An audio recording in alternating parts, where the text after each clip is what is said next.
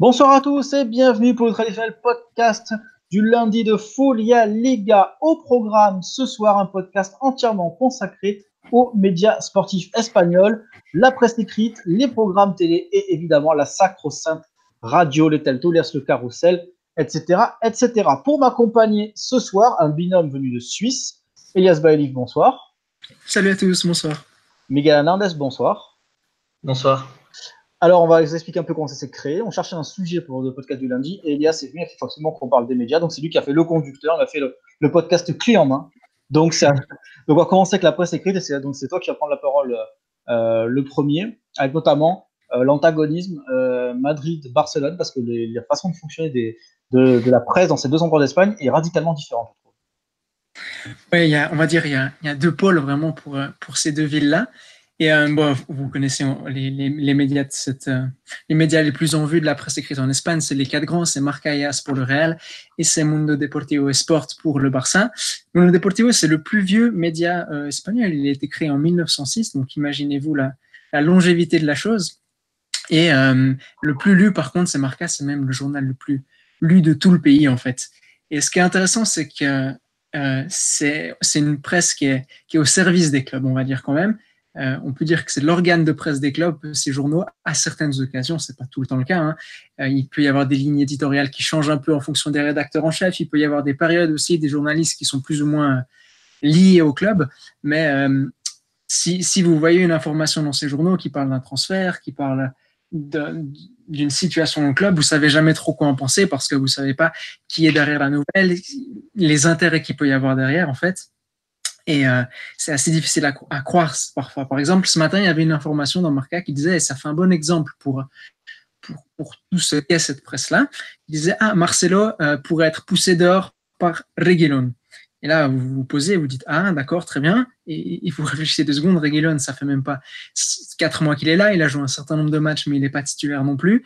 Et Marcelo, ça fait deux matchs qu'il est sur le banc en Liga. Et là, vous vous posez la question, alors, est-ce que c'est l'entourage de Marcelo qui cherche à, à, à Marcelo des envies d'ailleurs pour mettre la pression sur le club.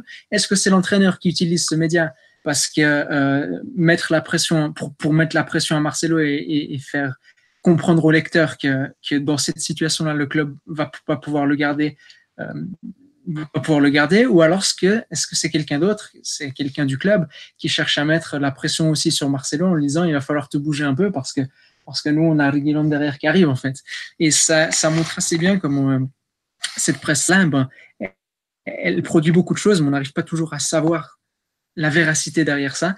Et, euh, ça a été encore le cas récemment. Il y avait le, Barça qui serait passé à côté de Frankie de Jong, il y a des reproches qui étaient faits à la presse catalane sur le fait que euh, on était en train de nous mener en bateau, le joueur aurait pas du tout euh, refusé le Barça pour des motifs économiques, euh, il aurait refusé le Barça pour d'autres questions. Et non, la presse, elle disait que c'était pour des motifs économiques, que, l'offre du PSG elle était plus importante, que le Barça a fait tout ce qu'il a pu. Et les gens disent non, non, mais nous, on vous croit pas. là, on, sent très bien que c'est un message que le Barça est en train de faire passer à travers sa presse pour dire nous, on a, fait tout ce qu'on a pu, mais mais, euh, le joueur vient pas. Et la, réelle raison, en fait, serait que le projet plairait pas. Et le Barça aurait une autre interprétation, dirait non, non, c'est pas une question du projet, c'est vraiment l'aspect économique. Et derrière, derrière ces interprétations, c'est jamais très bien qui on peut croire, en fait. Euh, Miguel, euh, on a constaté aussi pendant l'été dernier que la presse madrilène n'avait eu aucun écho des départs de Cristiano, de Zidane et de l'arrivée de, de Lopetegui. On a l'impression que quand le Real Madrid veut être étanche, il l'est, et que le Barça a beaucoup plus de mal. C'est beaucoup plus pour eux euh, euh, la frontière entre la presse et le board. Je sais pas ce que tu en penses. Euh, oui, moi je suis assez, assez d'accord. Effectivement, enfin, ça paraît bizarre quand même que euh, personne n'ait vu venir euh, le départ, que ce soit et de Cristiano et de Zidane, même ceux qui disaient être super bien informés, et je ne vise absolument personne en disant cela. Et non, donc ça c'est bien la preuve que les clubs, quand ils veulent, ils peuvent être étanches, qu'ils peuvent donc verrouiller les infos et que donc ils utilisent les journaux comme bon leur semble. Quand ils veulent faire filtrer, que ce soit des vraies ou des fausses infos, ils peuvent le faire et les journaux ils relaient ça. Et du coup, comme l'a dit Elias, c'est presque en fait des organes de, de, de propagande au final. Et donc, bah, ça pose aussi la question de savoir euh, est-ce que c'est encore des journaux sportif ou est-ce que ça ou parce qu'à la limite c'est presque des instruments politique, surtout quand on parle Real-Barça. Euh, dans l'imaginaire, c'est Catalogne versus euh, Madrid. Donc voilà, c'est quelque chose qui est très ancré, qui est très, qui est très compliqué surtout, et encore plus au vu de la situation euh, actuelle en Espagne. Donc, je pense que les clubs, s'ils veulent verrouiller, ils le peuvent, mais que ça leur rend bien service de laisser passer des infos ou de donner, en tout cas, de donner des infos, qu'elles soient vraies ou fausses, et que les journalistes les relaient, c'est dans, leur intérêt. Ça fait c'est, politique. Et d'un autre côté, ça permet aussi de faire, euh, en fait, ils donnent au, lecteur ce qu'il veut lire. Simplement, le, que, parce que, De Jong, de, ah, je, finis. De Jong, tout le monde disait qu'il avait l'ADN Barça, que euh, ça allait être la relève au milieu de terrain, etc. Donc, pour euh, les, supporters du Barça euh, qui sont euh, qui regrettent l'époque de Xavi, de Iniesta parce que ça joue plus pareil. Il y a un joueur qui est un peu dans ce style, qui est, qui est, de la même école, l'école Ajax, c'est Cruyff, tout ça. Donc on se dit bah voilà c'est les gens qui connaissent ce joueur, qui voient les matchs, ils se disent bah voilà ce joueur il a totalement le profil, il peut totalement faire partie du du, du Barça. Alors il y a peut-être eu un réel intérêt, enfin je pense il y a eu un réel intérêt du Barça et après le joueur donc on ne sait pas vraiment le pourquoi du comment. Certains disent c'est les motifs économiques ou pas, mais dans le sens, c'est de leur intérêt de montrer en fait que la, direction du Barça va chercher des joueurs qui sont dans l'ADN du Barça et qui vont pas prendre un, un kidam euh, pour, le, pour le mettre en poste. Est-ce que vous trouvez que la presse euh, catalane est plus défensive de l'identité du Barça et que la presse madrilène a plus tendance à attaquer euh, le club. J'ai souvent eu cette impression euh, quand j'étais en Espagne que euh, elle, avait, elle, avait, beaucoup Marca et As beaucoup d'attendu vis-à-vis de, vis-à-vis des Merengues. Est-ce que euh, Mundo Deportivo et Sport pour pour pour le Barça, notamment pour des questions d'identité locale et le contexte politique, comme tu en as parlé, Miguel? Bah, vas-y, Alias, tu veux commencer. Oui, moi je pense que oui. D'une part, il y a le fait que As et le Real Madrid ils ont une relation assez compliquée. Et euh, le Real Madrid a fermé certaines portes à As. Il y a des journalistes de As qui avaient été boycottés par le club. Et depuis, quelques, depuis plusieurs années maintenant, les infos exclusives, c'est plus eux qui les ont. Les interviews exclusives, c'est plus eux qui les ont. Donc As fait son commerce sur le Real Madrid, mais, euh, mais il va être plus critique parce que, parce que les relations ne sont pas extrêmement bonnes. Et Marca, euh, il a assez bien compris son rôle au final, en fait. Euh, c'est un journal qui est plus, plus, euh, diversifié que les, que les deux journaux catalans. C'est un journal qui, au final, couvre un peu plus de sport et, la grande partie, elle est bien sûr réservée au Real Madrid et au football. C'est un journal un petit peu plus euh, pluriel. Et du coup, il va parler du Real Madrid, mais s'il le faut, il a, il a d'autres sujets et, et ça va être assez clair au final. Le Real Madrid, on en parle quand ça va bien, on en parle quand ça va pas bien, et puis sinon euh, on a d'autres on a d'autres sujets desquels parler, on a d'autres choses à mettre en une, et il n'y a pas tout qui doit tourner euh, autour autour du club. Donc ce qui fait que, le Real Madrid peut être critique quand euh, le, Marca pardon peut être critique quand il le faut, et il est critique parce que parce qu'il a il a on va dire plus cette cette vocation-là et cette liberté de là de le faire. Les, les deux médias du Barça, euh, ils sont beaucoup plus proches du club, on l'a dit avant, hein, ils, ont, plus d'infos, euh, ils sont encore plus euh, inféodés, on va dire. Et puis, euh, ce qui se passe, c'est que tout tourne autour du Barça dans ces deux médias. J'ai vu une statistique passer, plus de c'est même pas la majorité, c'est les trois quarts, je crois, de l'information. 70% de l'information, elle, parle du Barça dans ces médias-là. Et du coup, on parle du Barça, on parle aussi de l'ennemi qui est le Real Madrid. Et euh, c'est pas rare que sur des unes, on, critique directement le Real Madrid, on se moque de Florentino Pérez, on se moque du départ de Ronaldo, du mauvais début de saison, du Calopetegui, etc. Donc on a une, presse qui est un peu plus proche du Barça parce qu'elle est peut-être un peu plus dépendante du Barça que l'est euh, un Marca et euh, est un peu plus être en meilleur terme avec le Barça fait plus un avec le Barça qu'un journal comme As, par exemple, j'ai l'impression. Et puis il y a aussi le contexte qui fait que c'est des journaux qui vont être lus par des Catalans et aussi par, euh, des Basques, euh, parce qu'il y a une édition pour, le, Basque aussi, pour le, Pays Basque. Donc c'est des identités régionales un peu plus marquées qui vont être euh, un peu plus portées, on va dire, par ces deux, par ces deux journaux-là. Tu parlais de. je peux juste compléter ce qu'a dit Elias. Euh, je me rappelle aussi que du temps de, Mourinho, il y avait un journaliste de Marca qui avait été euh, boycotté. Euh, de mémoire, il me semble que c'était Anton Mehan, hein, mais je suis pas sûr.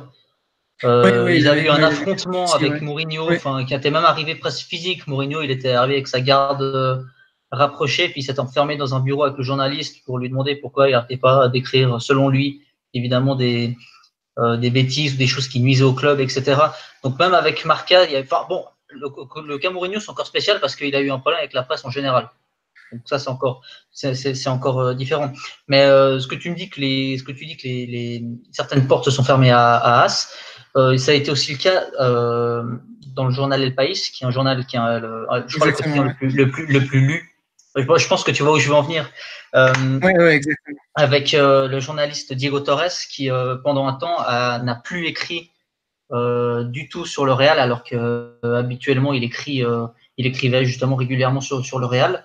Euh, on ne sait pas si, si ça vient de, Florentino Pérez parce qu'il aurait trop tapé sur le Real, qu'il aurait trop critiqué Pérez, euh, euh, etc. Mais en tout cas, pendant un temps, on n'a pas entendu. Bon, après, Diego Torres est aussi taxé d'être anti, anti Madrid.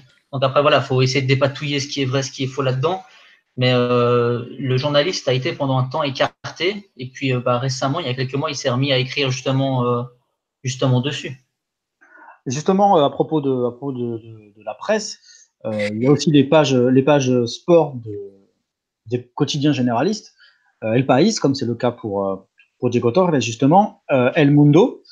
El Mundo, par exemple, c'est eux qui ont sorti les premiers l'affaire Choumi pour le, pour le Barça. bon, ça vaut ce que ça vaut, parce qu'ils ont aussi, ils bossent aussi sur les Football Leaks, El Mundo également.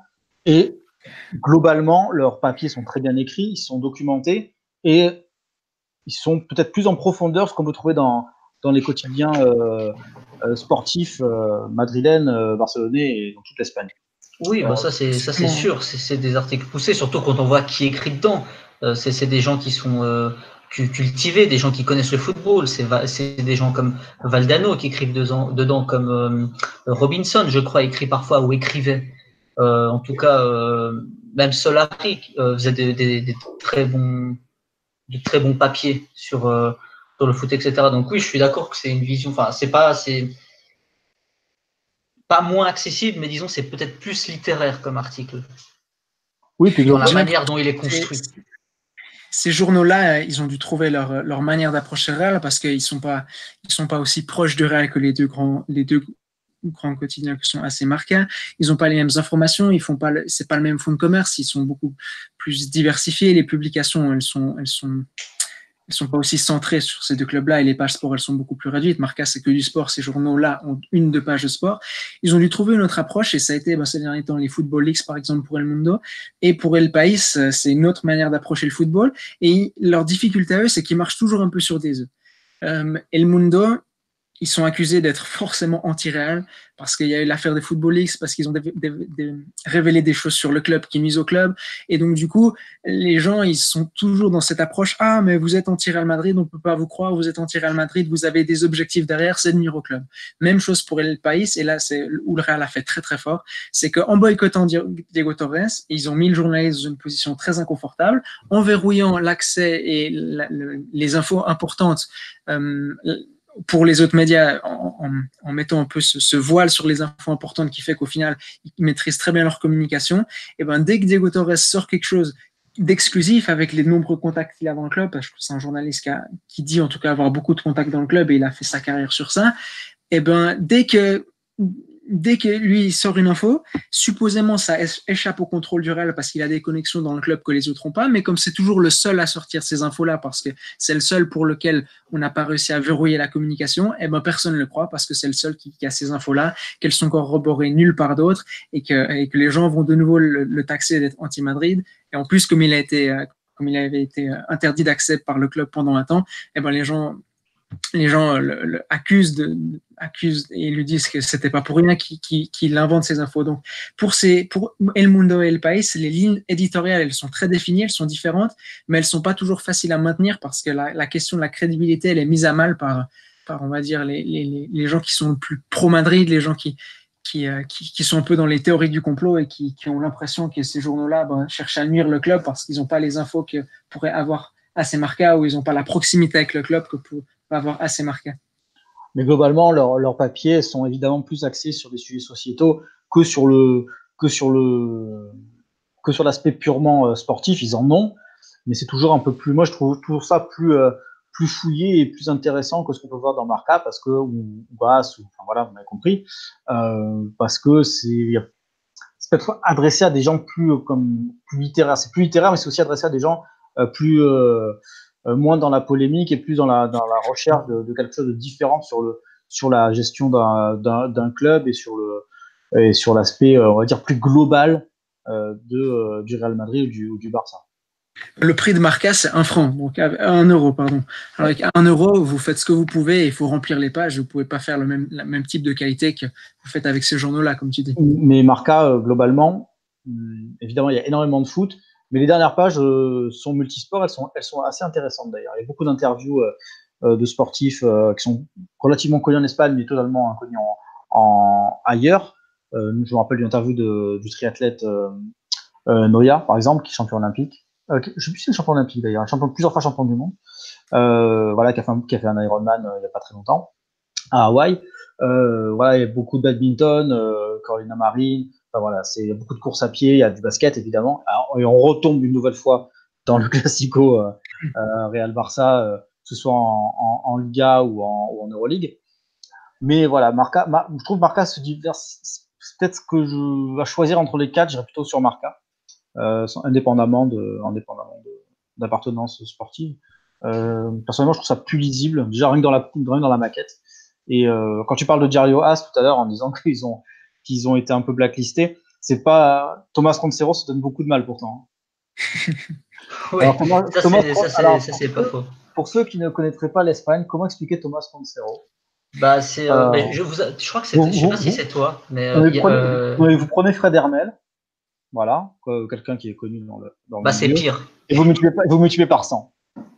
Voilà, je pense qu'on est dans la bonne fourchette.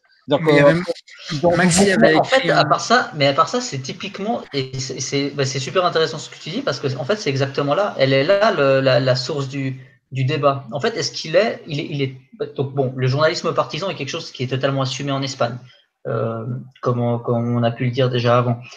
Mais lui, il va au-delà de ça. Lui, c'est vraiment, c'est, au-delà d'être partisan, c'est être fanatique à la limite. Et du coup, il y a, y a, pas, en fait, il n'y a pas d'objectivité là-dedans. Et c'est pour ça que quelque part, ça pose un problème ça pose un problème parce que ces articles, alors bon, quand tu lis ces chroniques, tu sais, tu sais ce que tu vas lire, dans le sens, tu sais ce que tu vas trouver, il ne peut pas y avoir tromperie sur la marchandise. Mais disons que c'est un point, c'est plus d'être simplement partisan, mais c'est juste c'est être euh, fanatisme. Et en fait, c'est un fanatisme qu'on retrouve énormément en Espagne. Genre, euh, voilà, tu peux pas être, euh, tu peux pas être neutre. Tu dois avoir une préférence, c'est soit Real, soit Barça. Ce fanatisme, en fait, il, exacerbe toutes les, toutes les violences et la, rivalité qu'il y a entre ces, deux clubs et du coup entre ces, entre ces mêmes médias au final. Et euh, au final, c'est même plus de la rivalité, c'est même plus une rivalité saine, mais c'est juste simplement euh, attiser au final la haine de l'autre. Vivre là-dessus. Et, c'est quelque chose qui est quand même très symptomatique aussi. Et de la société espagnole au final, où au vu du contexte politique euh, actuel, il y, a une, il, y a, il y a une vraie haine euh, qui est présente dans ce pays et euh, c'est pas étonnant qu'on en trouve des dérives euh, bah, déjà dans, dans, les stades ou aux abords des stades où il y a souvent des groupes ultra qui se retrouvent pour se bastonner ou euh, bah, même dans les journaux sportifs ou même si dans les articles c'est pas violent mais simplement le fait d'être aussi peu objectif ou en tout cas même si l'objectivité totale n'existe pas selon moi, d'être le, de se rapprocher le plus possible de la vérité, de remettre, de remettre en question et pas simplement défendre euh, son équipe euh, à tort et à travers. Alors justement, tu parles de, tu parles de, cet antagonisme. Euh, en passage, je salue euh, Elton Mukolo sur le chat YouTube, qui nous demande de respecter le grand Thomas Roncero. Mais c'est vrai que euh, dans cette façon d'exacerber les, tensions, euh, ça me permet de, faire une transition vers la, deuxième partie pour parler des programmes télé. Il y a Joseph Pedrerol, euh, qui présente le Chilinguito et qui présente Rogon et sur, sur alors à, 15h il présente euh, Rogon et sur la Sexta qui est une sorte de euh, JT des sports euh, très axé euh, football très axé polémique Et le soir, il présente sur, sur Mega, une filiale de la Sexta, euh, Chilinguito, qui est une sorte d'after télévisé. Bah, maintenant, l'after, c'est la télé, mais vous m'avez compris. donc lui, il est catalan. il est détesté par les, par les Blaugrana parce qu'il accuse d'être un, un traître parce qu'il préférait le Real Madrid. Récemment, il a fait une interview en disant qu'il préférait le Barça. Faut quand même bien le percevoir, cette histoire, mais euh, faut, faut, avoir une certaine acuité. Mais euh, voilà, c'est euh, une sorte de, de, foire d'empoigne. Euh, et ça, ça contraste avec les, choix éditoriaux d'autres d'autres programmes télé, et notamment le club Beansport, qui n'a rien à voir avec la version française.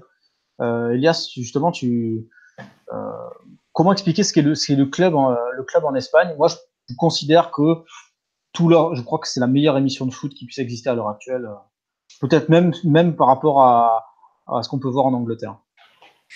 Euh, en Espagne, les, les, les, télés, elles ont fait des choix assez clairs.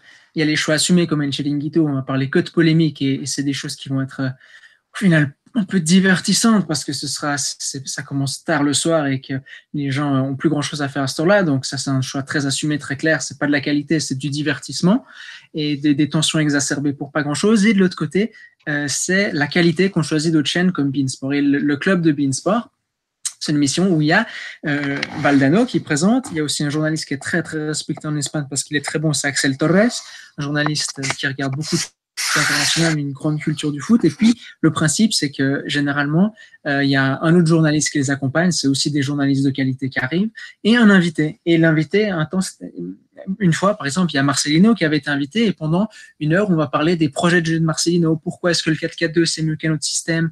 Quelle est la difficulté qu'il a rencontrée à Villarreal? Euh, Comment est-ce qu'il aborde certaines questions euh, de relations aux joueurs? Donc, vous, allez vraiment parler de ce qui se passe sur le terrain. Une autre fois, c'était des arbitres qui avaient été euh, conviés. Undiano Mayenko, un arbitre assez connu en Espagne, qui a, qui officié pendant longtemps. C'est sa dernière saison d'ailleurs cette année, donc un arbitre très connu vraiment. Et puis, on a parlé de la passion d'arbitre. pourquoi est-ce qu'on devenait arbitre? Le fait que les arbitres sont des sportifs aussi, des sportifs d'élite qui se préparent, qui ont une vie euh, aussi, aussi, aussi bien millimétrée que les sportifs parce que, parce que tous les week-ends ils sont sur le terrain. Donc, on va vraiment miser sur la qualité, avoir des, des, des protagonistes, avoir des invités qu'on va bien traiter et puis parler vraiment du football en soi sans la recherche de polémique, sans la recherche de, de faire l'audience pour faire de l'audience. Et ça, c'est une ligne qui a été euh, adoptée par un autre programme euh, en Espagne qui est El Dia Después, c'est le, le J plus 1 français, ça a été créé avant J plus 1, donc sur, Canal au départ, maintenant c'est sur, une autre chaîne, mais l'esprit est resté le même, où là, on va davantage parler euh, de ce qui fait le football espagnol, de ce qui se passe dans les tribunes, de, de ces images incroyables que vous avez dans les tribunes avec, avec des gens de tous les âges, euh, de, de, des histoires assez pécuniaires du football espagnol. Il y a, beaucoup de reportages très émouvants souvent. Des immigrés qui, sont sauvés grâce au foot en Espagne, euh, des curés qui, grâce au foot, euh, réalisent des, des, choses sociales. Euh, sur le football féminin aussi, les histoires de certaines joueuses de foot féminin qui ont, qui ont passé euh, cinq blessures et qui maintenant jouent en première division. Toujours des choses très, très centrées sur l'humain. Et puis, qui est toujours très proche du terrain. Vous voyez, euh, ça, on, voit, ah, j'ai plus en France aussi, les conversations des entraîneurs entre eux sur le terrain, les relations avec les joueurs. Donc quelque chose qui est vraiment centré sur, sur les acteurs. Euh, dans ces deux programmes-là, c'est les acteurs qui parlent, c'est leur voix qu'on entend. Les journalistes sont là pour, pour tirer le meilleur des acteurs et pour, on va dire, narrer le, le football tel qu'il est en soi. Et ça, c'est un, une force, on va dire, du journalisme TV en Espagne, pour ces deux programmes-là en tout cas, parce que vous n'avez pas seulement euh, les passions, vous n'avez pas seulement les polémiques, les conspirations. Il y a, euh, quand je pense au Dia Después, je pense toujours à, ce, à, la, à la rubrique Ce que l'œil ne voit pas, et qui Exactement, est absolument incroyable. Il trouve des choses complètement décalées, c'est toujours très sympa. Je trouve que euh, quand tu prends la, la chronique de Casar, euh, c'est souvent inégal et des fois c'est un peu méchant. La, la semaine dernière, il y avait Amada par exemple, c'était assez, euh, t'as une sorte de malaise, alors qu'il y a une sorte de bienveillance dans le, dans le, dans les chroniques. De, euh, ça vous permet de voir que. Et puis en plus, je te coupe parce qu'ils ont aussi un consultant, euh, je crois qu'il est là toutes les semaines, qui est adoré en Espagne par, par sa carrière, mais aussi par, parce qu'il est arrivé dans sa vie personnelle, Santiago Canizares. Euh, mmh, oui. qui, qui, représente magnifiquement ce, ce, programme. Et pour revenir aussi au, au club euh, Sport, il y, a pas, il y a un truc qui est très important, je trouve, c'est qu'il n'y a pas de public. Et c'est, je trouve, dans la conduite d'une émission, quand n'y a pas le public, que pas, n'y a pas besoin de faire la claque Ils étaient juste là pour parler de football. après, dans les, dans, les, dans les journalistes, tu as parlé d'Axel Torres, il y a Tony Palil, il y a aussi, il y a Miguel Angel Roman, il y a Ruben Uria, que Exactement. Euh, il y a Natalia Arroyo qui fait des palettes de 15 minutes. Euh, une fois, ils avaient invité euh, Suso qui est un ancien joueur et un ancien DS de, de Valence et de l'Atlético. Ils voilà, ils ont de la qualité et surtout, je trouve que c'est important qu'il n'y ait pas de public parce que ça te, ça te permet d'être posé et de pas, de pas t'enflammer, de pas, de pas partir dans tous les sens pour trouver la bonne punchline, la bonne blague, euh, avoir les applaudissements. Euh, voilà, je trouve euh, la seule émission en France qui était capable de faire ça, c'était, c'était le club du dimanche qui mêlait euh, une super interview d'Alexandre Ruiz de 20 minutes euh, je crois que c'était sur une heure et demie, deux heures. Ils arrivaient à, très bien combiner les deux pour une émission de, qui était en face euh, du CFC. personnellement, je préférais regarder au CFC parce que dans le CFC, le, F de football n'était pas très très présent au final. Donc, euh, Bean en Espagne a, réussi à bien trouver ce, compromis. Euh, non, d'ailleurs, je pense à Bean France a trouvé ce compromis-là. Et euh, Espagne a fait ce choix éditorial clair de parler vraiment de foot en profondeur sur, euh, avec, des, avec de très bons journalistes et très bonnes Et ça permet de, démystifier aussi un peu l'idée qu'on pourrait avoir que le football en Espagne, c'est, c'est que de l'émotion, c'est que de la passion et c'est que du côté très peu rationnel en fait. Il n'y a pas que ça. finalement, les émissions comme El Chiringuito, où avant il y avait, il y avait Punto Pelota, c'était l'émission avant, elles sont assez récentes, on va dire, et elles naissent sur le fait que, que, que la rivalité Barcelone-Madrid elle a été encore plus exacerbée ces dernières années avec les réseaux sociaux. Et euh, le, journalisme en Espagne ne se résume pas à ça et, de loin pas. En revanche, ce sont des émissions qui cartonnent, qui font régulièrement plus d'un million. Exactement, plus d'un million, le soir en plus. Et là, il faut se dire aussi que c'est des émissions qui commencent à minuit et qui durent, euh, le Chilling ça doit durer euh, une heure et demie, par là, euh, avec euh, son lot de exclusives et, et en fait, ils ont rien d'exclusif du tout. en fait, ils balancent des, ils balancent des, c'est même pas des rumeurs, ça part de rien. Des inventions, ouais. Et après, ils partent, après, ils ont des, ils ont des, ils ont des figures. Euh, ils ont euh, Alfredo Duro, par exemple, qui est un pro Madrid qui a fait, euh, qui a fait Madrid-Cardiff pour la finale, par exemple. C'est Madrid-Cardiff qu'il a fait ou c'était euh, Kiev? Non, Cardiff, il me semble. Cardiff, ouais. En stop. Qui avait fait ce, ce que l'équipe a fait après avec Yohan Ryu, par exemple. Mais Alfredo Duro l'avait fait, donc c'est filmé, c'est mis en scène, etc. Ils ont Cristobal Soria aussi, qui est pour qui de Séville. Euh, ils ont Inda aussi, la fameuse Exclusinda. Exclusinda, en fait, c'est en fait, t'as as, deux, as deux bocaux, t'as un joueur, t'as as des, as nom de joueur d'un côté, un club de l'autre côté, puis tu fais une rumeur, quoi. C'est absolument n'importe quoi. Ils ont rien détaillé, puis en fait, comme chaque jour, euh, il faut renouveler l'info parce que ce qu'il y a déjà la semaine dernière, bah, tu l'as oublié, quoi. Donc en fait, ça, ça avance comme ça. Et ceux qui détestent ça appellent ça le cheerleading circo parce que c'est vraiment c'est une, une, aberration. Ce qui est intéressant, c'est de se poser la, la, question pourquoi ça marche. En fait, pardon, je te coupe, Miguel. C'est se poser la question. C'est ce que j'allais dire, c'est le pourquoi ça marche. Bah, donc c'est un programme qui, qui, part très tard dans la nuit. Comment est-ce que ça se fait qu'il y a autant d'audience? C'est le genre de cas que vous pouvez observer euh, récemment sur, sur Internet avec les fake news. Vous avez un avis et vous forcément, si une nouvelle va dans votre sens, eh ben, votre avis il va être conforté parce que c'est le biais cognitif, ce qu'on appelle le biais cognitif. Et en fait, tous ces programmes-là, ils vont se baser sur ça. Vous êtes pour Real Madrid et vous aimez vraiment beaucoup votre club. Ce qu'on va vous vendre, c'est une conspiration à l'égard du Real Madrid, c'est euh, une conspiration des arbitres, c'est une conspiration des adversaires, c'est le monde est contre vous. Et puis, euh, ça, c'est quand vous, quand vous perdez de manière euh, un peu litigieuse, un tout petit peu litigieuse. L'autre, l'autre scénario, c'est dans la victoire. Dans la victoire, alors là, le Real Madrid ou le Barça est le meilleur club du monde. Euh, Vinicius est le meilleur joueur du monde. Cristiano Ronaldo est le plus grand joueur de l'histoire. Et puis, ça va être comme ça avec tous les clubs, en fait. Vous avez des invités qui vont, qui vont déblatérer et qui vont confirmer tous les biais que vous avez, qui vont aller chaque fois dans votre sens si vous êtes un supporter d'un club. Et ça vous permet d'avoir, euh, d'alimenter, d'alimenter votre passion pour le club parce qu'on est toujours dans l'exagération, mais d'alimenter aussi tous les biais que vous pouvez avoir. je pense que c'est une force de ces émissions-là, c'est que au final, si on n'a pas envie de trop réfléchir et si on a envie d'être conforté dans une idée, euh, une idée de nous seuls contre le monde entier qui nous en veut, ça marche assez bien au final. Miguel? Non, il a très bien résumé, mais justement, moi je trouve que cette émission, enfin, c'est comme j'ai dit avant, pour moi c'est plus de la passion, mais c'est juste c'est du, du fanatisme. Et le fanatisme, euh, même en sport, c'est dangereux. Même en sport, c'est très très dangereux. Et euh, enfin, moi, moi, je comprends pas quel est l'intérêt de cette émission. En fait. Pourquoi les gens regardent? Alors, je sais que les, enfin, pour les gens, ils, ont, ils adorent regarder euh, ce qu'on appelle la télé poubelle. Ils adorent. Il y a une vraie demande pour ça. Donc, euh, les, les, producteurs, ils ont qu'à se servir.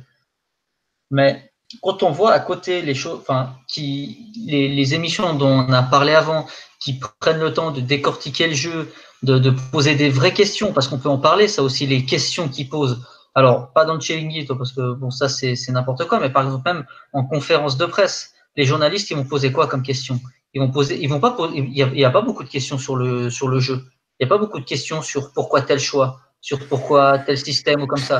Les questions qu'ils posent, c'est systématiquement sur les choses qui vont faire vendre, sur les, euh, sur les rumeurs de, de transfert, sur les, les, les, les, possibles tensions dans le vestiaire ou avec certains joueurs, ou sur le manque de renfort, ou sur ce genre de choses. Les questions sont systématiquement tournées vers ce qui va faire vendre, vers, euh, vers le buzz. Donc il y a un problème qui est plutôt, je dirais, qualitatif, euh, en tout cas au niveau de la, de, de, de, la presse écrite. Mais on voit aussi qu'il y a ce problème-là au niveau de la télé avec le chiringuito. Mais euh, je pense que c'est pas sain, en tout cas selon moi, d'exacerber toutes ces tensions, en fait.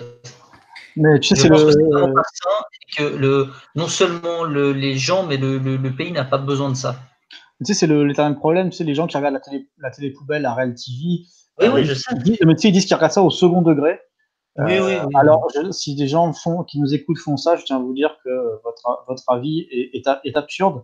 Sans les bonnes raisons que quand vous êtes dans un restaurant, vous prenez pas le plat le plus dégueulasse de la carte. Donc, euh, il y a une sorte de forme. Bah, tu, si tu dis que tu, personne ne regarde la télé au second degré, en fait. Tu regardes toujours au premier degré. Si tu regardes l'émission, c'est que côté client de ça. Par la force des choses. Que tu préfères regarder quelque chose de mauvaise qualité, et tu te l'avoues en plus. Sous prétexte de, ah, mais en fait, euh, non, j'ai pas envie de réfléchir. Bon. C'est, c'est, c'est, c'est un, et le, le, problème, le problème vient, vient aussi de, de là, c'est pourquoi regarder une mauvaise émission quand tu peux regarder, quand tu peux regarder une bonne, en tout en sachant ah, voilà. que tu regardes des mauvais. C'est un, truc complètement aberrant, c'est absurde de, euh, de faire ça. Et, euh, et euh, en matière de foot, c'est évident que qu'il y a une forme de, on se complaît euh, dans quelque chose de, de, de médiocre. Et en, en, France, on le voit aussi au niveau des émissions, des émissions relatives au, au football. Et en plus, les, les rédactions. Euh, je suis pas forcément convaincu que dans toutes les rédactions, ce soit très calé football. Ils connaissent grand chose au sport de manière générale. Euh, donc forcément, quand on voit que ça marche et que ça fait de l'antenne, et ben on continue et, on s'enfonce au final. Donc euh... et ce qui est un peu malsain euh, avec le Chiringuito en particulier, c'est que le Real Madrid, euh, ça l'arrange entre guillemets. Pourquoi? Parce que quand les choses ne vont pas bien, c'est la faute des joueurs ou c'est la faute de l'entraîneur. Mais c'est pas la faute du président parce qu'on n'attaque pas le président. José Pedredol, c'est un, un, des rares journalistes à avoir le numéro de Florentino Perez c'est comme s'il y avait un accord tacite entre ces deux entités-là. Donc, on n'attaque pas le président, on va attaquer que les joueurs. Et le Real Madrid, ça l'arrange assez bien que l'opinion publique soit en guillemets, contre les joueurs ou énervé avec les joueurs quand ça va pas bien parce que la pression est sur les joueurs et pas sur le reste du club. Et, euh, ça montre déjà qu'il y a un problème. Ouais, ça, bon, ouais, la presse sert au Real Madrid. Les trois dernières saisons, euh, le Real Madrid va en finale de Ligue des Champions. Cristiano Ronaldo donne une interview et il donne une interview à qui? Au Chiringuito. C'est le seul média qui a réussi à avoir une interview de Cristiano Ronaldo, donc l'interview que tout le monde veut, que toutes les rédactions aimeraient avoir. C'est le Chiringuito qui l'a et c'est en guillemets la pire émission du, de, tout, de tout le, le, panel journalistique, mais c'est l'émission qui, euh, une fois par année, va pouvoir avoir Cristiano Ronaldo parce qu'il y a une politique des bons offices qui se met en place. Ouais, mais c'est paradoxal parce que c'est peut-être celui qui ramasse le plus aussi Ronaldo dans un certain sens. Oui, aussi. En plus, c'est lui qui prend le plus toute l'année et après. Ouais, mais justement, mais ça, mais ça, mais ça, fait vendre. Il faut mais il va, tu vois, il va pas à n'importe quel moment de l'année. Il va, il va avant de jouer une finale. Ah oui. Champions, il y a oui, qui qui peut dire à Ronaldo qu'il n'a pas été bon, qu'il n'est pas bon avant une finale de Ligue des Champions, tu vois, tout est calculé aussi. Oui, bien sûr, évidemment. Euh, on voulait parler d'un dernier, dernier thème sur, euh, sur le, les émissions de télé, c'était les bords terrain.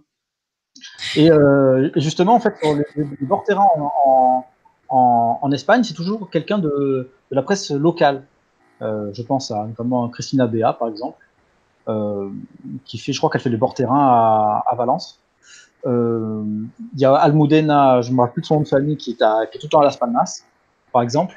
Euh, Est-ce que vous considérez que il n'y a pas quelqu'un pour incarner, comme ça peut être le cas pour Paganelli sur Canal ou Anne Lorbonnet sur, et Margot Dumont sur, sur Bean. Mais qu'en revanche, il y a, un gain au niveau de la connaissance du club, parce que c'est un club que les journalistes côtoient au quotidien. Exactement. Je crois que c'est une très très grande réussite du journalisme télé en Espagne, c'est les bords terrain. Euh, il faut savoir que les qu'il y a tellement de matchs euh, que, qui sont diffusés par exemple par BIN le week-end que les journalistes, les commentateurs se déplacent pas à chaque match. Donc ils sont souvent au studio à Barcelone et la personne sur place, c'est la personne qui est au bord du terrain. Et la personne au bord du terrain, comme on a dit, c'est une personne locale. Par exemple, vous avez euh, Celta Leganés, et ben la personne bord terrain, ce sera quelqu'un du Celta. Et ce qui fonctionne très bien, c'est que les, les comme vous n'avez pas l'image de la personne au bord terrain, donc c'est comme si vous étiez à la radio, donc vous pouvez réagir en direct entre Barcelone et puis, euh, et puis Vigo, donc il n'y a pas un temps de latence comme on pourrait avoir dans d'autres endroits.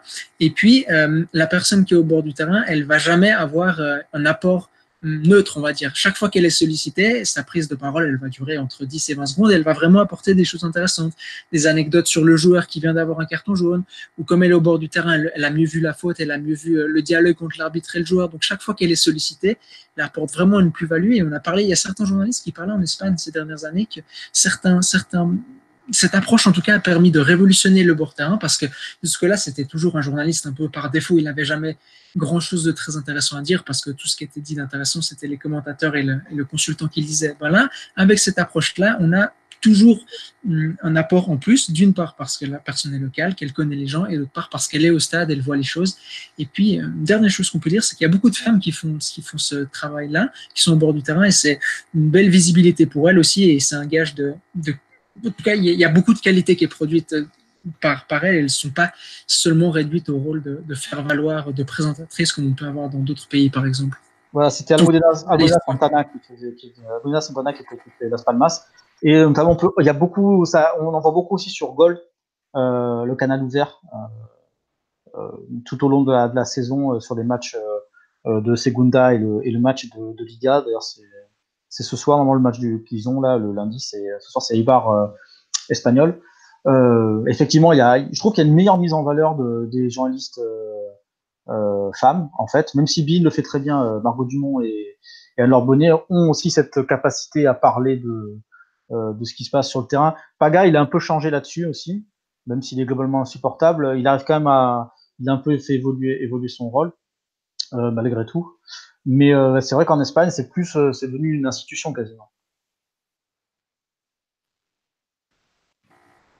Miguel?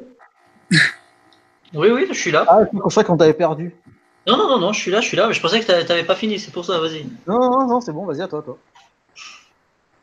Non, bah, je suis d'accord avec, euh, avec tout, ce que ça, tout ce que vous avez dit. je vois, j'ai pas grand-chose à, à, rajouter là-dessus. Euh, je pense effectivement On peut dire que c'est.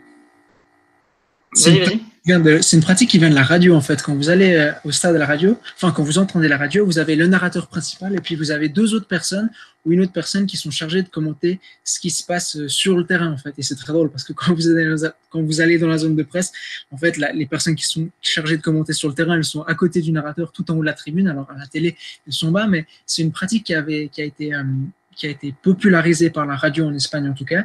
Et, euh, comme le, temps de parole était toujours partagé entre, la personne au bord du terrain et la personne qui narre de manière assez égale, eh ben la télé a repris ça et ça fonctionne très bien. Notons, le professionnalisme d'Elias Bailif, qui nous a fait la transition presse écrite télé et qui nous a fait la, transition télé-radio. Euh, c'est la dernière, euh, la dernière partie de ce, podcast. La culture du programme radio en Espagne le Telturia, c'est-à-dire l'émission de débat, le carrousel, évidemment le carrousel, le multiplex euh, euh, radio, euh, radio et puis la zone mixte, parce qu'il y a un accès très simple pour, les, pour les joueurs. Alors en zone mixte, vous avez les, les, chaînes de télé détentrices de droit, qui sont les premières dans la liste, et ensuite il y a les radios, et donc c'est la grosse foire d'empoigne pour, le, pour les radios, et ensuite vous avez la presse écrite qui est au qui est tout au fond. Donc elle compte pas euh, et vous n'avez personne. Je parle d'expérience. Si vous voulez avoir, si vous voulez avoir des réactions, en fait, il faut que vous êtes de la presse écrite, il faut que vous arriviez à tromper la vigilance du gars de la Sécu pour aller vous mettre, tendre le téléphone portable et, euh, vous mettre euh, et vous mettre avec dans la couille de la, presse radio parce que c'est, par exemple, dans la tête, j'ai Joaquin, par exemple, au Sanchez One, c'est il il prend l'oreillette et, et, il est tout de suite en direct avec avec le avec le, le comment dire le plateau qui est, qui, est, qui est à Madrid et, l'interview dure, je me rappelle d'une interview après un derby qui dure 10 minutes. Et ça s'arrête jamais. Et même le, le chargé de presse du Betis, qui dit bon, écoute, Joaquin a fondé tout le monde dans le bus. Lui, lui, de son, il, il partait pas. Hein. Lui, tant qu'on euh, connaît Joaquin, mais. Et lui, tu lui tends un micro, c'est fini. mais, mais, mais, tous les, mais tous les joueurs, en fait, je trouve qu'il y a quelque chose de très intéressant aussi. De... Alors, généralement, les, les, les, joueurs sont désignés euh, pour, pour passer à la presse, mais derrière, ils rechignent pas. C'est-à-dire qu'ils font vraiment le boulot.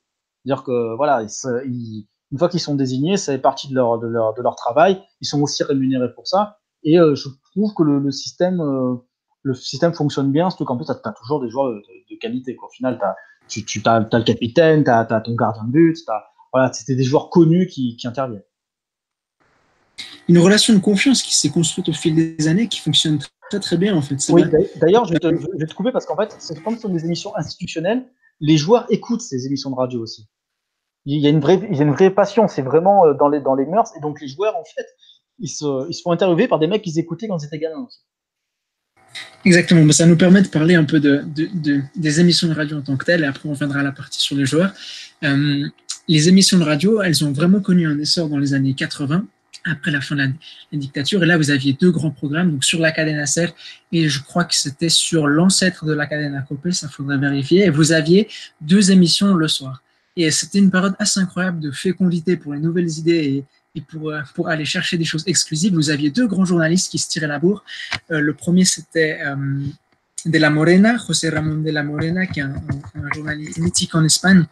Et euh, il avait un rival, je me souviens plus son nom exact, mais en gros, il y avait une grande rivalité sur, sur deux chaînes de radio euh, durant ces années-là. Et en fait, grâce à cette rivalité-là, son, son, rival, c'était José María García, il s'appelait. Oui, et voilà, merci, je le cherchais. durant ces, durant ces années-là, euh, avec cette rivalité radiophonique, ces émissions ont gagné énormément d'importance et on arrivé à ce qu'on a aujourd'hui. Et en fait, c'est une époque où la rivalité est tellement, elle était tellement grande qu'on écoutait parce que, parce que les journalistes faisaient un travail énorme pour avoir des infos exclusives. Euh, Garcia, il racontait il y a quelques années qu'il aurait pu vendre sa mère pour avoir une info et que dans Madrid, il avait des, il avait des pions partout, il avait des serveurs dans les bars, il avait des gars dans les boîtes de nuit, euh, il avait, il, il, sa ligne, elle était toujours ouverte pour que quelqu'un lui raconte qu'il avait vu un joueur avec, en sortant de soirée, qu'il avait vu un joueur ici, qu'il avait vu un tel entraîneur parler avec tel président, et puis on leur envoyait, je sais pas, une boîte de cigares ou j'en sais rien, des fleurs après pour les remercier. On était vraiment à la course à l'info, on se cachait sous les tables dans les restaurants pour avoir, pour avoir des infos, on sortait de sous la table avec le micro tendu aux joueurs. Il y a une, culture de la radio qui s'est construite en Espagne. Et on, arrive à la situation aujourd'hui où on a des programmes qui sont là depuis des années, des années, des décennies même, qui commencent à 23h30, avant c'était minuit, et qui font un million d'audience, ou un petit peu moins maintenant, 4, 800 000 personnes d'audience, à, à 11h30 du soir. Ouais, en comparaison, ça commence avant. Il y a... Sans compter les podcasts. Sans compter les podcasts, ouais. Par exemple, l'after, en comparaison, ça commence un peu avant. Ça commence, je crois, vers 21h en France. Et vous avez 500 000 auditeurs. Bah là, ça commence 3h30 après. Et vous avez 800 000 personnes qui écoutent la radio le soir. Donc, c'est vraiment des institutions. Et puis, il y a une concurrence encore incroyable entre elles actuellement. C'était très drôle l'autre jour à la, Cadena Ser. Donc, les trois grandes chaînes, c'est la Ser, la Cope et Onda Cero. Et à la Cadena Ser, euh, il y avait Rubiales, le président de la fédération. Et sur la chaîne concurrente, la Cope, il y avait Tebas, le président de la Liga. Donc, on sait qu'on a un invité chez le concurrent. Ben, nous, il faut qu'on aille plus gros. Il faut qu'on aille au moins équivalent. Et puis, le combat, ben, ça va être pour savoir quelle est la nouvelle qui va faire le plus résonner. Bon, en l'occurrence, c'est la Cope qui a réussi. La Cope, elle a posé une question sur les orientations politiques de Tebas il a dit qu'il voterait extrême droite. Et ben, la, journée, la, nouvelle qui a tourné en boucle pendant, pendant la journée, ben, c'était la copée avec cette nouvelle-là que, que Tebas votait extrême droite. Donc il y a toujours une rivalité, c'est exactement la même chose. Euh, durant les journées où les joueurs du Real Madrid peuvent, peuvent être disponibles, tout d'un coup, vous avez trois joueurs du Real Madrid en interview sur trois chaînes différentes. Puis par exemple, vous avez Varane, Casemiro et puis je sais pas, Llorente. Ben, et ben, et ben c'est à la chaîne qui aura eu le meilleur programme et qui aura réussi à poser la meilleure question. C'est assez impressionnant en fait. Et souvent, même au cours d'une soirée, vous avez une personnalité qui va passer sur les trois chaînes. Et la question, c'est de savoir quelle chaîne aura réussi à avoir en premier Pau Gasol ou Rafael Nadal ou Marc Marquez. C'est assez fantastique. D'ailleurs, euh, à propos de Tevas et de, Vox, ça ça évite pas mal de buzz sur les réseaux sociaux. Et les tweets les plus drôles, c'était le, c'était que Tebas vote extrême droite. Ce qui aurait été drôle, c'est qu'on c'est qu'ils ne le disent pas, quoi parce que c'est tellement évident que oui. le plus surprenant, c'était plus surprenant de dire qu'il votait, euh, votait PSOE que, que, votait, que votait Vox, parce que bon. Euh, surtout quand tu sais d'où il vient, enfin, dans le sens qu'il a fait partie ah, d'un groupe euh, d'extrême droite quand il était plus jeune et tout ça. bah, il présidait un, un, groupuscule phalangiste, tout simplement.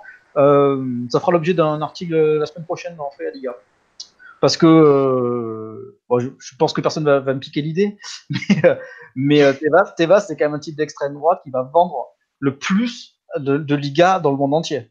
C'est-à-dire qu'il est pour le monde, il est pour les étrangers, mais surtout pas qu'il viennent en Espagne, quoi. C'est, c'est un type, c'est, fabuleux comment le, sa, façon de voir le, le, business, mais il faut aussi lui reconnaître quelque chose, c'est qu'il s'est pas dégonflé. C'est que j'imagine pas bien de la Tour ou Kilo euh, ou Le Gret dire pour. Euh, bon, Le Gret, on le sait, il était, il était, il était maire socialiste, mais, euh, mais je ne les imagine pas à l'after pour qui vous votez. écoutez, moi, je vote, je vote Rassemblement National, je vois pas où est le problème, machin. C'est impossible en France. Et là, il, il, a sorti ça. Évidemment, Rubiales, on savait même pas qu'il était invité en face, au final. Il faut juste se poser la question pourquoi c'est possible en Espagne? Je pense qu'il y a, moi, je pense qu'il y a la culture, une culture radio plus développée. Parce que même tu prends, euh, par exemple, à Valence, tu as, un programme, c'est le Tribuna VCF, qui est animé par Étoile Gomez. Et en fait, c'était un programme qui était sur, euh, qui s'appelait Radio Sport. Et quand ils ont, quand Hector a été recruté par la, par 99.9, il a pris son programme avec lui. Et maintenant, c'est quelque chose comme le troisième podcast en Espagne.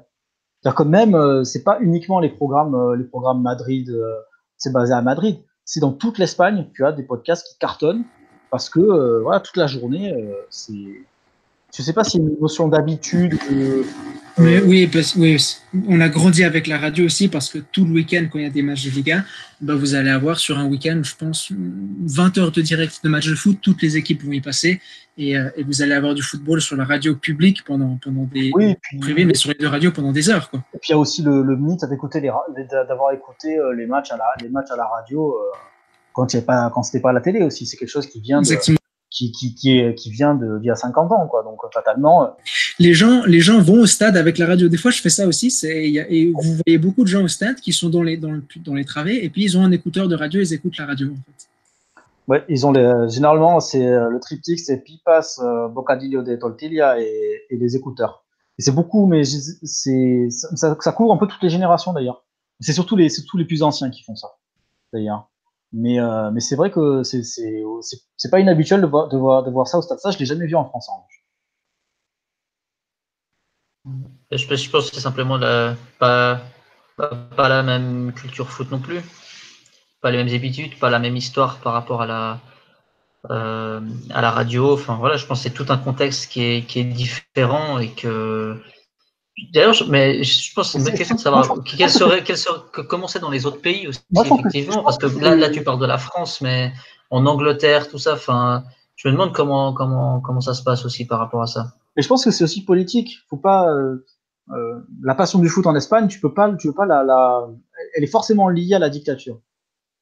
Euh, oui. C'était Panem, Panem et Circenses, euh, de l'Antiquité, c'était, c'était football et corrida. Et donc, en fait, la dictature a beaucoup alimenté, euh, alimenté euh, ces deux mythes. Euh, la corrida, c'était une pratique des, des bourgeois pour se préparer à la guerre. C'est devenu quelque chose de, de, de très populaire. Euh, si je me trompe pas, il Manolete et Alcordobès, par exemple, qui, étaient des, qui sont des figures mythiques euh, de, la, de la corrida, qui étaient vraiment des, des idoles nationales. Bon, on j'ai lu, je lis un livre récemment et ça disait que le, l'ambassade ou les ambassadeurs de l'Espagne à l'étranger durant la dictature, pardon, c'était certaines femmes espagnoles d'un groupe de musique, je crois, Manolete, le, le toreador, et puis le football, le Real Madrid en particulier, ça, ça a forgé l'image de l'Espagne. On a cherché en tout cas à projeter cette image à l'international. Oui, alors Mano, euh, n'est pas mort, il a, a plus de 80 ans. Euh, Manolete, il est mort, euh, voilà, il est mort en 47 dans l'arène aussi. Donc c'était une figure mythique, un peu euh, on peut comparer ça à Marcel Cerdan pour la France, euh, en, quelque sorte. Et puis, euh, tu as parlé de la musique. Euh, moi, j'aime beaucoup Lola Flores, par exemple. C'était une chanteuse de copla, et la copla, c'était vraiment la musique populaire par excellence. C'était boosté pendant la, pendant, c'était dans les années 40, 50. Il y avait Antonio Machin aussi, qui était, qui était vraiment très populaire. et le foot y a contribué, et le Real Madrid. Euh, d'ailleurs, je pense qu'on fait un faux procès au Real Madrid en tant que, euh, représentant de la, de, la, dictature. Alors, Santiago Bernabéu était franquiste, c'est une évidence. C'est peut-être pour ça que le stade va être débaptisé, euh, parce qu'il y a une grande entreprise de, de retrait des noms, liés au franquisme en, Espagne. Mais ça a plutôt été du domaine de la, de la circonstance plus que de la volonté que ce soit le Real Madrid qui devienne le club euh, de, de, de, la bah, c'est, Ce qu'on dit, c'est que. En fait. C'est surtout faux. C'est, d'ailleurs, c'est, non, mais, non, mais, non, mais c'est, en plus, c'est régulier dans les, dans les, dans les, dans les dictatures, d'ailleurs. Les dictateurs n'étaient pas de, de grands, euh, de grands, euh, de grands amateurs de, de, football. Mais, non, mais ils savaient que c'était un véhicule important. Oui, ils se sont servis euh, du voilà, ils se sont servis de ça comme instrument politique. Parce qu'il ne faut pas oublier que l'Atlético de Madrid a été créé, c'est l'Atlético, c'était, c'était l'aviation. Hein. Ouais, c'était l'équipe du, du, du, régime. C'était l'équipe du régime. Pour... Donc si on compare, euh, si on s'amuse un peu à, à, à, comparer, euh, à chaque fois on fait le, le on dit oui, l'Atlético c'est le club du peuple. Quand on est vraiment aux origines, on a envie de dire bon, c'est plus compliqué, c'est quand même beaucoup plus compliqué que ça. Bah, sinon, il y a aussi un truc euh, assez simple à voir, c'est les titres gagnés. Si le Real était vraiment l'équipe du régime, comment expliquer que pendant 14 ans, ils n'aient rien gagné en Espagne?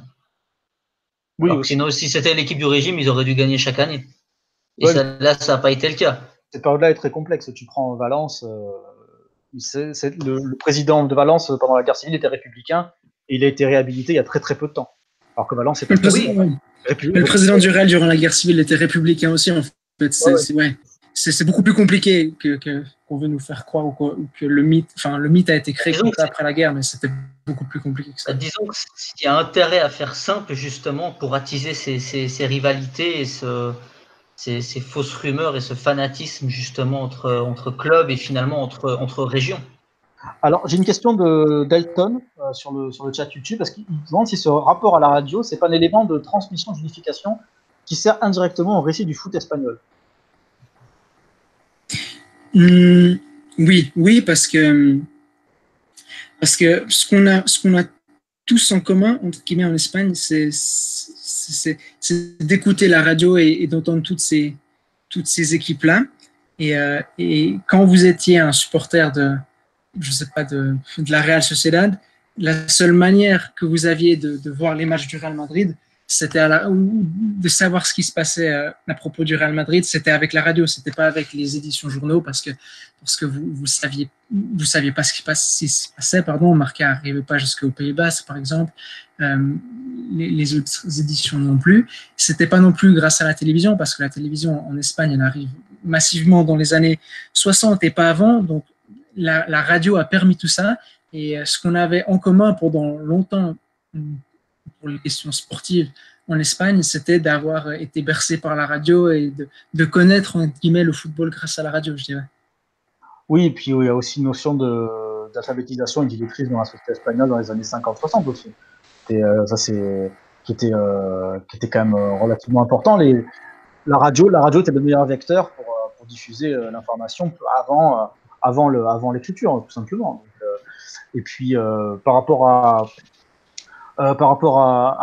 l'unification, c'est aussi évident que la façon de fonctionner de, l'Espagne en tant qu'État et son rapport à la nation est, très très différent de ce qu'on peut avoir en France aussi. Donc, d'une certaine manière, le football permet d'avoir une certaine unité sur sur un domaine certes futile, mais qui au final va rassembler tous les Espagnols sur une même compétition. Et c'est assez, c'est assez rare au final parce que avec les autonomies, avec les différentes. Euh, pas tous, justement, pas tous. Oui, oui, certes. C'est bien ça le, enfin, le, problème. C'est justement ça qui, qui interroge. Ah, ah, dans, quel sens tu le. Bah, dans le sens, j'allais dire, euh, c'est ça le problème, mais dans le sens, enfin, je fustigeais ni un, ni un camp ni, ni l'autre, parce qu'on n'est pas là pour parler, euh, pour parler politique, mais. ah, tu parles, dans le sens... tu parles hors foot? Ouais, ah parce que tu dis que ça, tu, dis que tout le monde se rassemble derrière une équipe. Je pense que tu faisais référence à la sélection. Non, tout le monde se rassemble derrière une compétition, mais tout le monde est uni par la, par la compétition. Ah, pardon, pardon, j'ai compris ça par rapport à la sélection, autant pour moi. La sélection, c'est complexe aussi. Hein. Oui, justement, c'est pour ça, bah, autant pour moi. Non, non, c'était par rapport. Euh, non, non c'est la compétition qui rassemble, mais c'est pas. non, non, c'est pas. c'est le ciment, si tu préfères, en fait. Ouais, ouais. Dans le rapport à la sélection aussi, c'est c'est ça, ça, ça évolue. Bah, D'ailleurs, pendant le mondial, c'était euh, Ciudadanos qui avait voulu installer un, un, écran géant à Barcelone. Ça avait jasé. Euh. Bon, Ciudadanos, pour vous fixer sur l'échelle politique. Alors, vous prenez le sens du vent. Ciudadanos va se mettre dans le sens du vent. C'est-à-dire qu'ils peuvent très bien s'allier avec le PSOE de Pedro Sanchez, pour le, par exemple, pour fonder un gouvernement, et s'allier avec Vox, donc l'extrême droite, pour gratter des sièges euh, pour la présidence en Andalousie. Voilà, c'est euh, c'est aussi simple que ça. Donc, euh, et Rivera donc est un est un euh, est un unioniste de Barcelone. Donc voilà, en fonction de là où vous vous situez, vous pouvez considérer que c'est un traître ou en fonction de voilà. C'est une personnalité assez assez étonnante et complexe. Et d'ailleurs, il a peur de se faire piquer la place par la leader en Catalogne de Ciutatans, je ne me rappelle plus de son nom. Arimadas, non? Oui, voilà, qui a gagné les élections, qui n'a pas gagné les élections, mais qui est arrivé en tête des suffrages euh, aux dernières élections locales en, en, en Catalogne. Parce que c'est les indépendantistes ont gagné par la par le par la par une coalition, mais le premier parti euh, en voie de, de Catalogne, c'est celui-là, tout simplement. Euh, un mot chacun pour, euh, pour clôturer ce, ce, podcast consacré à la, à la presse et aux médias, au monde, au monde terrible des médias en Espagne. Euh, bah, je vais commencer. Vas-y, vas-y. Vas-y, Alias. Tu y vas, Alias ou? Bah, bah j'y vais alors. Que ça fait trop fort. Vas-y. D'accord. Euh, bah, on voit que c'est un monde qui est complètement différent que ce qu'on peut connaître ailleurs. Typiquement, même, euh, même en Suisse, enfin, il n'y a pas, il y a, y a, enfin, en Suisse, encore différent, mais dans le sens, on n'a pas, c'est un plus petit pays aussi, mais dans le sens, c'est pas aussi, aussi développé. Il n'y a pas autant de, de, de, de, rivalité, etc. Il n'y a pas de journaux euh, euh, partisans comme ça. Euh, moi, je trouve que ces journaux partisans, on peut pas leur faire, on peut pas leur faire confiance. Euh, D'après moi, on en parlait au tout début pour les pour les infos. C'est des journaux, je les lis tous les jours. Hein, euh, j'ai la chance de pouvoir parler, de pouvoir parler, lire et comprendre espagnol, donc je les lis euh, je les lis tous les jours. Et en fait, moi, autant leur côté partisan fait justement leur, leur particularité, pardon, autant c'est justement ce qui m'empêche de faire une confiance aveugle dans ces journaux, disons, ou d'avoir confiance en leurs informations, c'est que le, côté partisan mène justement à ce peut mener, disons, à la, désinformation euh, au fanatisme euh, et à trop donner de la place à la polémique. Euh, je j'encourage les gens vraiment à se détourner, disons, de, de ce genre de programme et de plutôt mettre faire les parts d'audience d'émissions qui sont plus, je veux dire, plus intellectuelles, mais oui, au final, plus intellectuelles, qui réfléchissent plus en profondeur on en a cité pas mal de programmes euh, tout au long du, podcast. Donc, euh, j'encourage vraiment les gens qui ne connaissent pas d'aller se, renseigner et de, de, vraiment encourager ces, ces, programmes parce que il faut, selon moi, il faut vraiment pas que le, des émissions comme El Chiringuito soient les, émissions euh, références parce que c'est un nivellement par, par le bas. Et il y a déjà trop d'émissions trop de bassesse euh, dans le, sur le football en général et de fausses informations, etc., pour ne pas donner la priorité à des programmes vraiment intéressants avec des gens qui s'y connaissent vraiment et qui font euh, la part belle au jeu, si je peux dire. Elias? Moi, ce qui me marque dans le, le paysage médiatique espagnol, c'est sa diversité. Il y a beaucoup de choses. On a, on a fait un peu l'inventaire tout au long du podcast. Et ça, ça résulte en une grande connaissance de la part des gens. J'ai l'impression quand vous allez au stade, vous pouvez entendre des conversations ou avoir des conversations assez poussées au final avec des gens parce qu'ils connaissent les historiques des joueurs, mais ils connaissent aussi les arbitres, ils connaissent aussi la manière dont jouent les, dont jouent les différents entraîneurs qui euh, ne sont pas de leur équipe ou les autres équipes du championnat. Donc il y a un terrain assez, assez intéressant pour ça.